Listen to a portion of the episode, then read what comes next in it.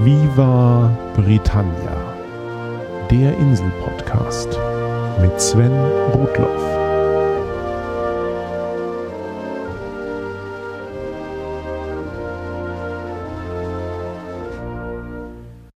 Herzlich willkommen zu Folge 70 von Viva Britannia, dem Podcast über Großbritannien und die Briten. Wie angekündigt kommt diese Sendung etwas verspätet, aber doch pünktlich. Etwas verspätet zu meinem üblichen Zwei-Wochen-Rhythmus, weil am 12. Oktober endlich unsere kleine Tochter Mika das Licht der Welt erblickt hat. Die Kleine gibt Mama und Papa ziemlich eindeutige Prioritäten vor und auch die Produktion von Viva Britannia muss ich nun ein wenig anders organisieren. Diese Sendung kommt aber dennoch pünktlich nämlich genau zu Halloween. In Folge 20 hatte ich mich anlässlich dieses Tages zum ersten Mal mit gruseligen britischen Themen beschäftigt und damit soll es nun weitergehen. Halloween ist der Vorabend von Allerheiligen und Allerseelen. Und in diesen Tagen wird in der katholischen Kirche traditionell den Verstorbenen gedacht. Besonders in Irland wurde dieses Fest mit alten keltischen und lokalen Bräuchen vermischt. Anfang November, wenn der Winter naht, war es dort schon lange üblich, sich gegen die bösen Geister und Dämonen der dunklen und kalten Jahreszeit zu wappnen. Die Grenze zwischen dem Reich der Lebenden und dem der Toten sollte in diesen Tagen demnach besonders dünn sein. Geister galt es durch Feuer und Laternen zu vertreiben oder durch Geschenke milde zu stimmen. Über irische Einwanderer kamen diese Ideen in die USA, wurden dort kommerzialisiert und gelangten so in den letzten Jahren zurück nach Europa und Deutschland was an Kürbislaternen, Verkleidung und Trick or Treat wirklich auf alte keltische Bräuche zurückgeht, darüber lässt sich trefflich streiten.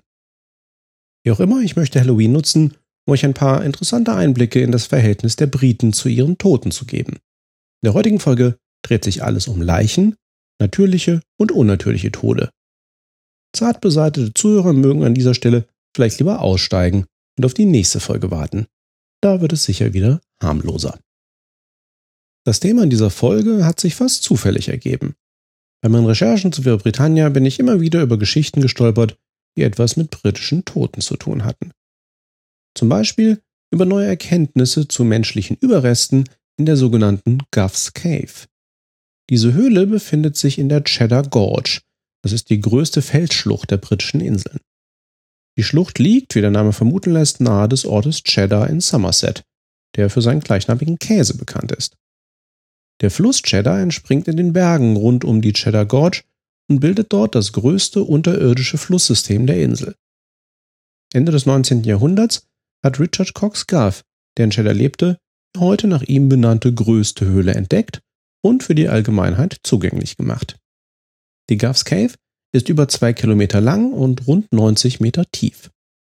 Ein Teil der Höhle kann besichtigt werden, aber das meiste ist geflutet und nur für Taucher zugänglich.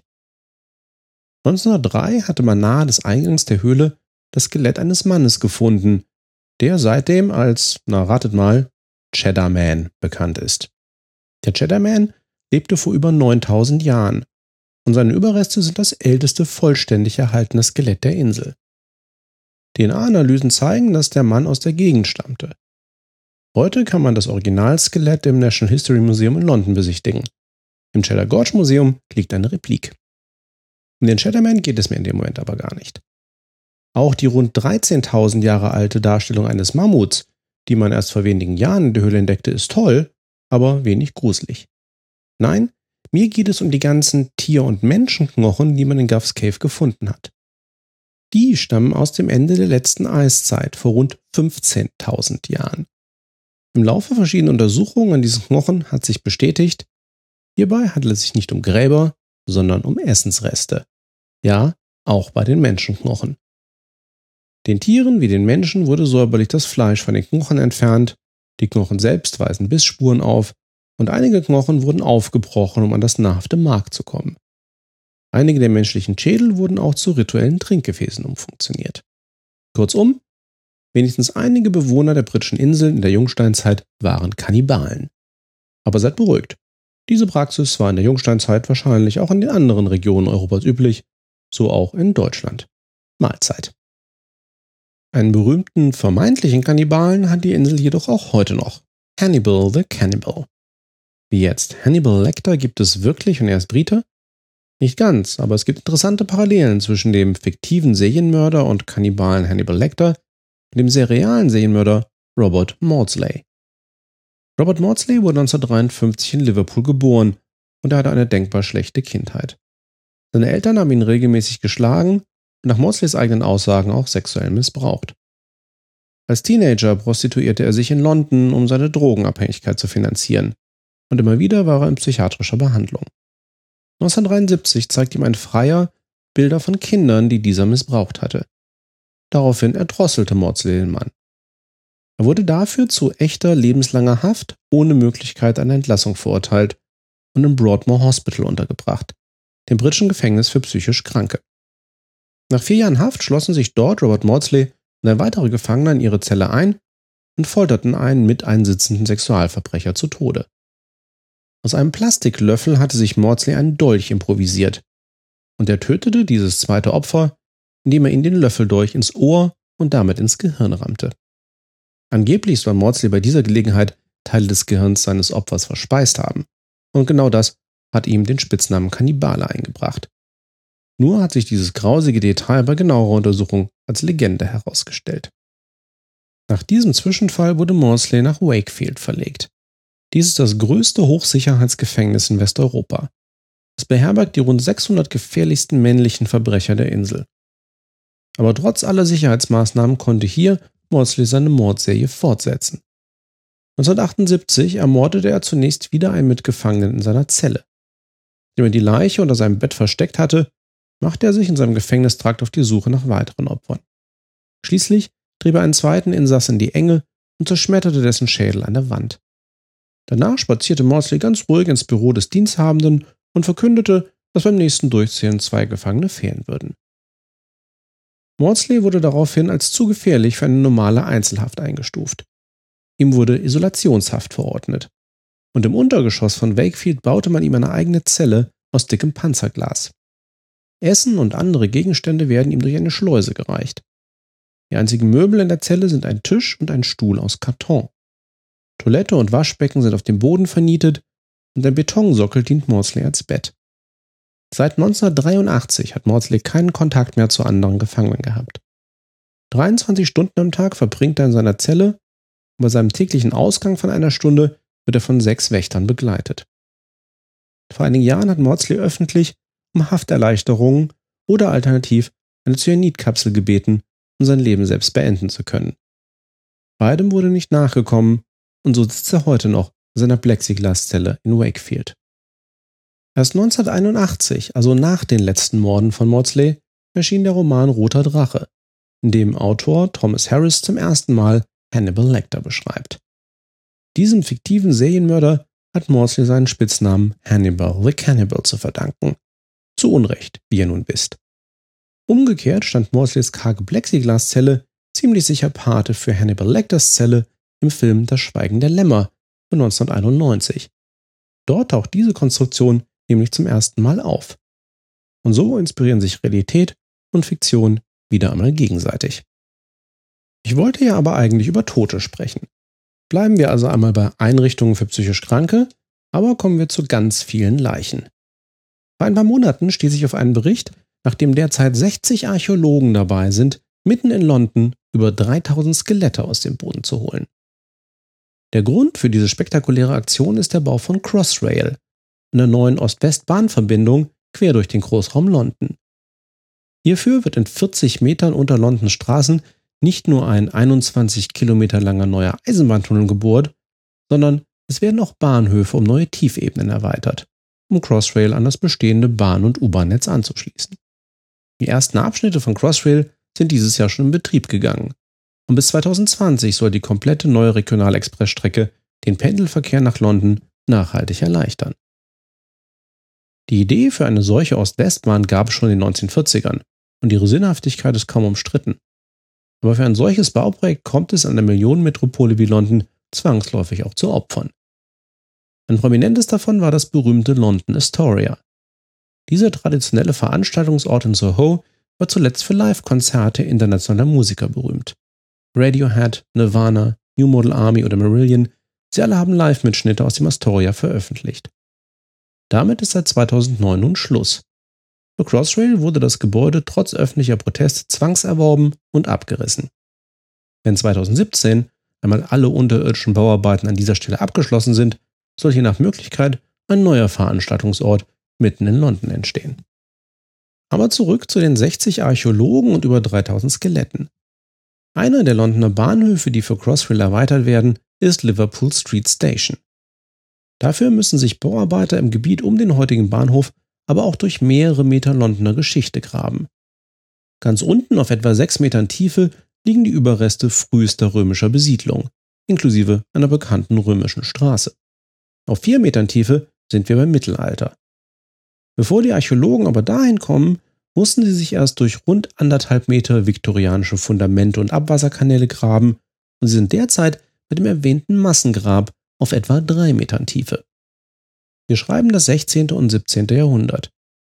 Zu dieser Zeit befand sich an dieser Stelle der Bedlam Graveyard, ein Friedhof gerade außerhalb der damaligen Stadtgrenze von London.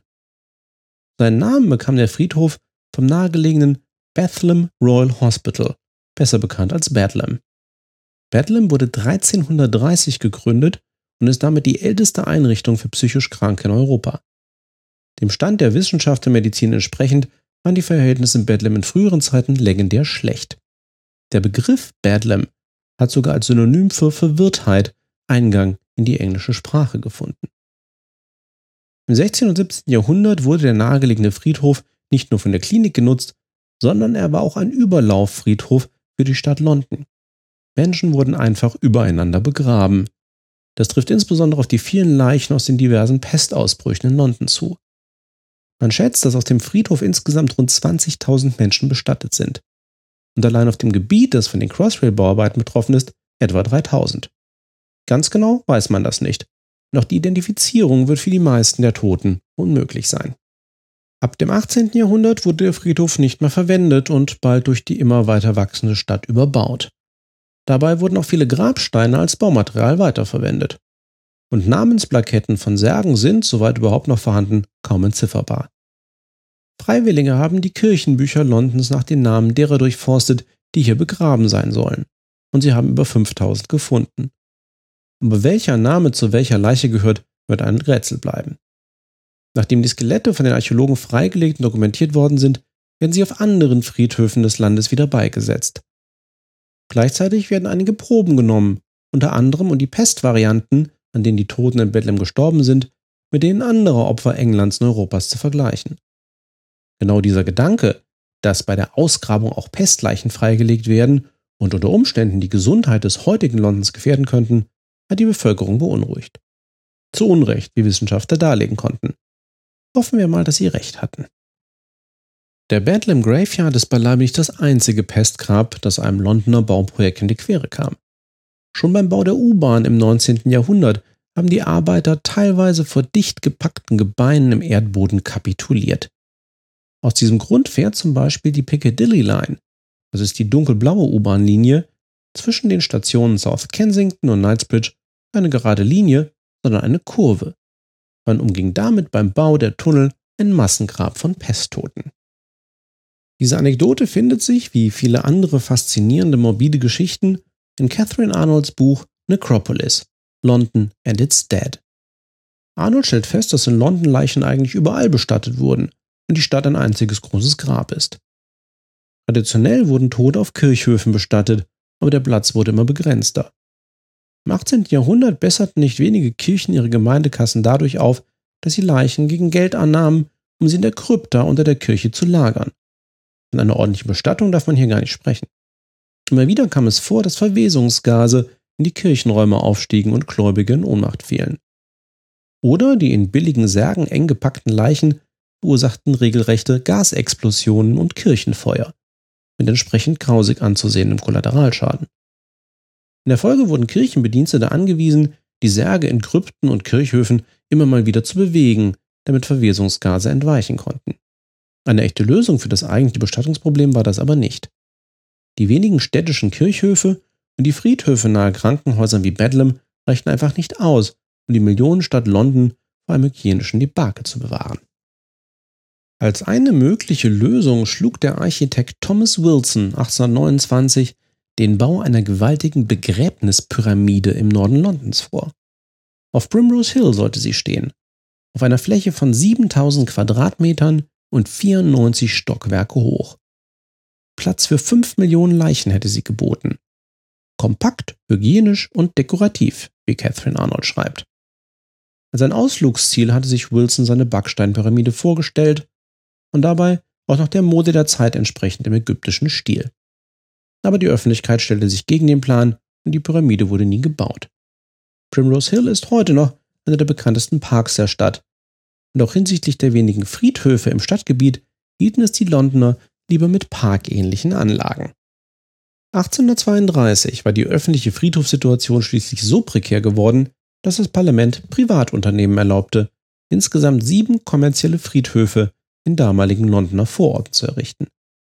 Heute befinden sich all diese Anlagen natürlich recht zentral in der Stadt. Wegen ihrer aufwendigen landschaftlichen und architektonischen Gestaltung werden diese Friedhöfe heute als die Magnificent Seven, also als die glorreichen Sieben bezeichnet. Sie sind sowohl deswegen als auch wegen ihrer zahlreichen prominenten Bewohner auch touristisch einen Ausflug wert. Auf dem Highgate Cemetery zum Beispiel finden sich unter anderem die Gräber des Physikers Michael Faraday, des Philosophen Karl Marx und seiner Familie, des Schriftstellers Douglas Adams aus Wer Britannia Folge 42 und von Alexander Litvinenko, dem ehemaligen russischen Geheimagenten, der 2006 unter mysteriösen Umständen einer Poloniumvergiftung ums Leben kam.